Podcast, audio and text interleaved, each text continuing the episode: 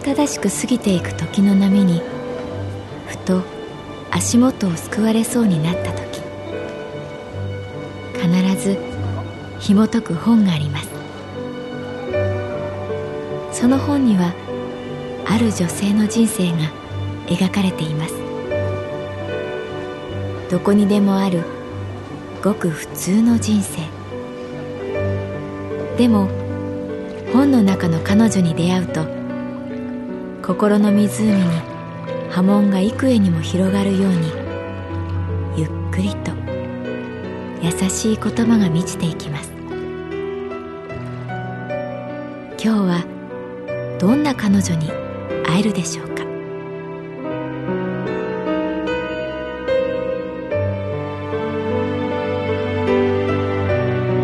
サウンドライブラリー。世界に一つだけの本。朗読は私木村多江がお送りいたします。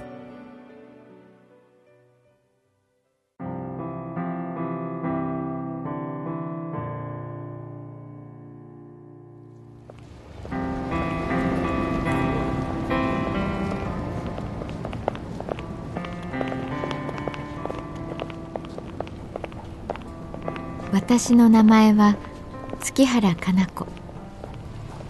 旅行会社に勤めている。4月に入って風が変わったように感じた。ここ東京神田神保町でも新入生や新入社員と一目でわかる人たちが不安げな眼差しで信号を見上げる。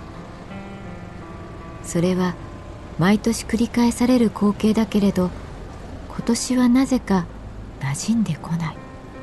どこか他の星に来ているような違和感を覚える。なぜだろ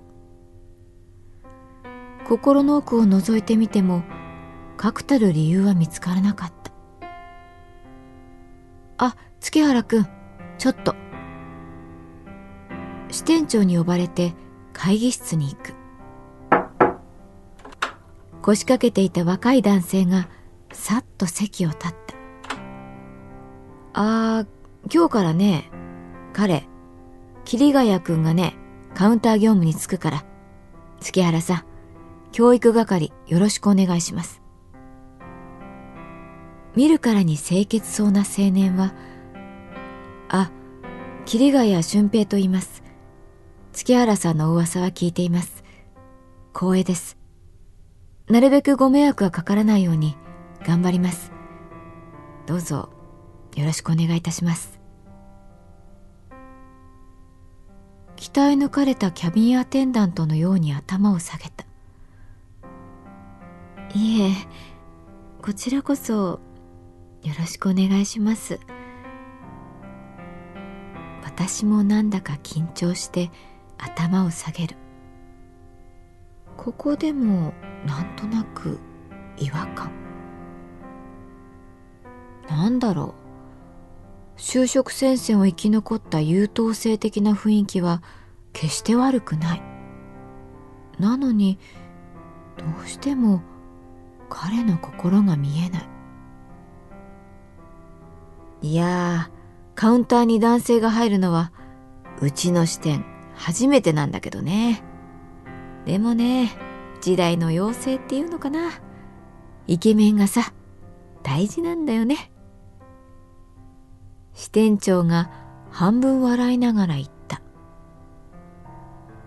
桐ヶ谷君は顔半分に笑みをたたえながら瞳は笑っていなかった。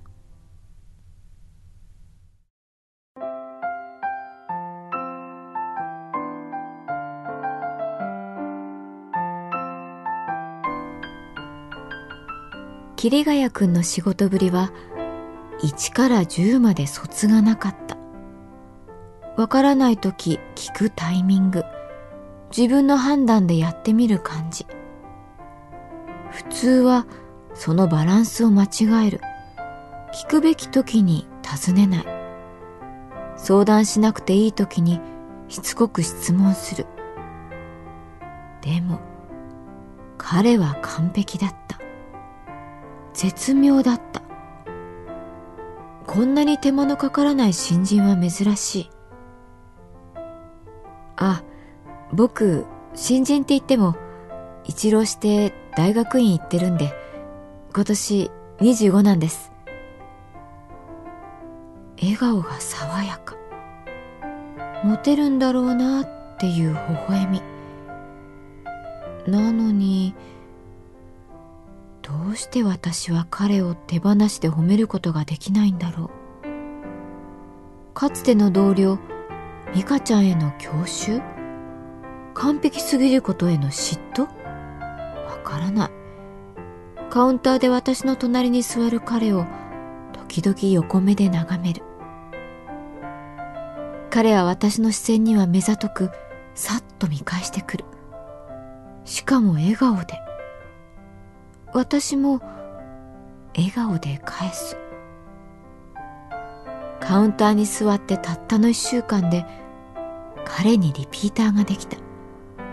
女子大生の二人組近くの会社の OL さん。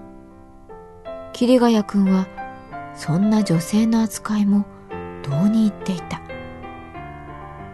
そんな彼の接客ぶりを見て支店長が「いやー桐ちゃん。なかなかやるね。と言うと彼はこう返す。月原さんのご指導の賜物です。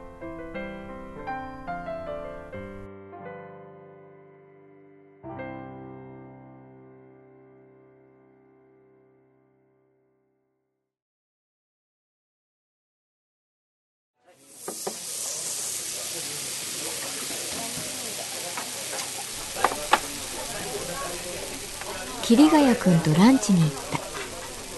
すずらん通りの餃子屋さん。ニンニクを使っていないので接客に支障はない。月原さん本当にいろいろありがとうございます。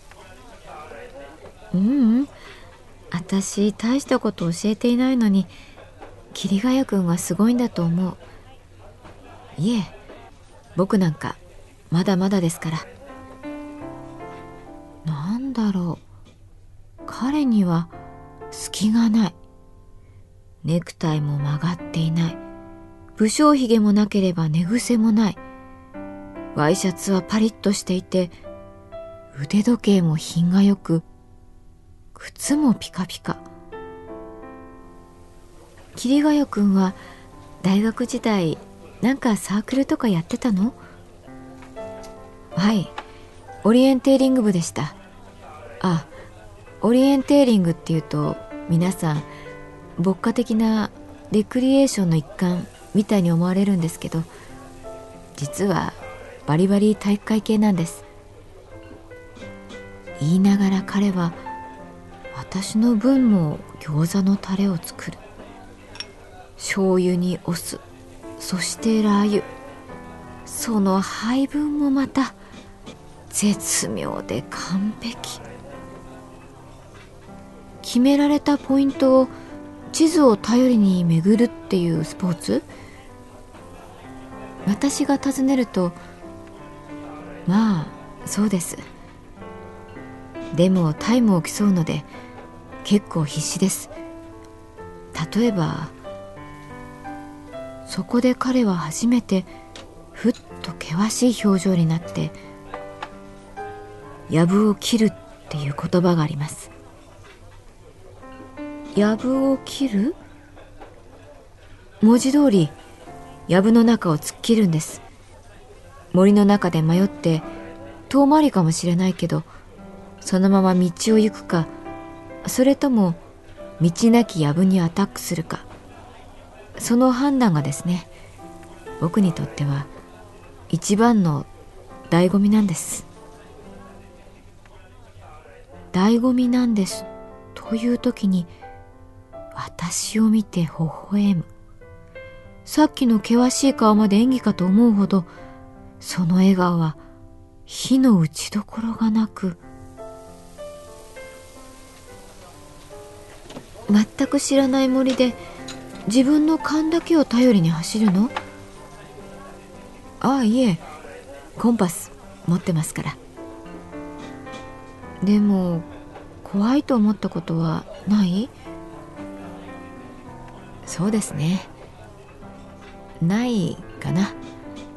だってまっすぐ行けば必ずどこかにはたどり着くわけですから。熱々の餃子を頬張る。美味しいはずなのだけれど今日はなんだか味がしない。どうしてだろう。桐ヶ谷君と会話している実感が持てない。この感覚を分かってくれる人がいるだろうか。ああ月原さん。何？僕指導係が月原さんで本当に嬉しいです。気がつくと私は熱い餃子で上顎をやけどしていた。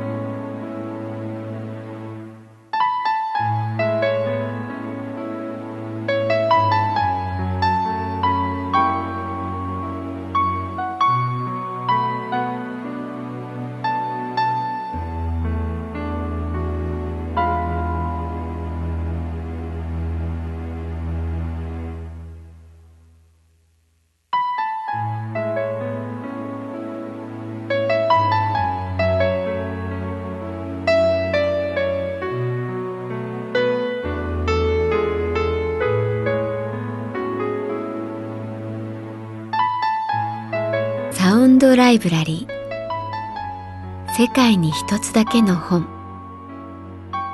作北坂雅人。演出広島聡。朗読は私木村多江でお送りいたしました。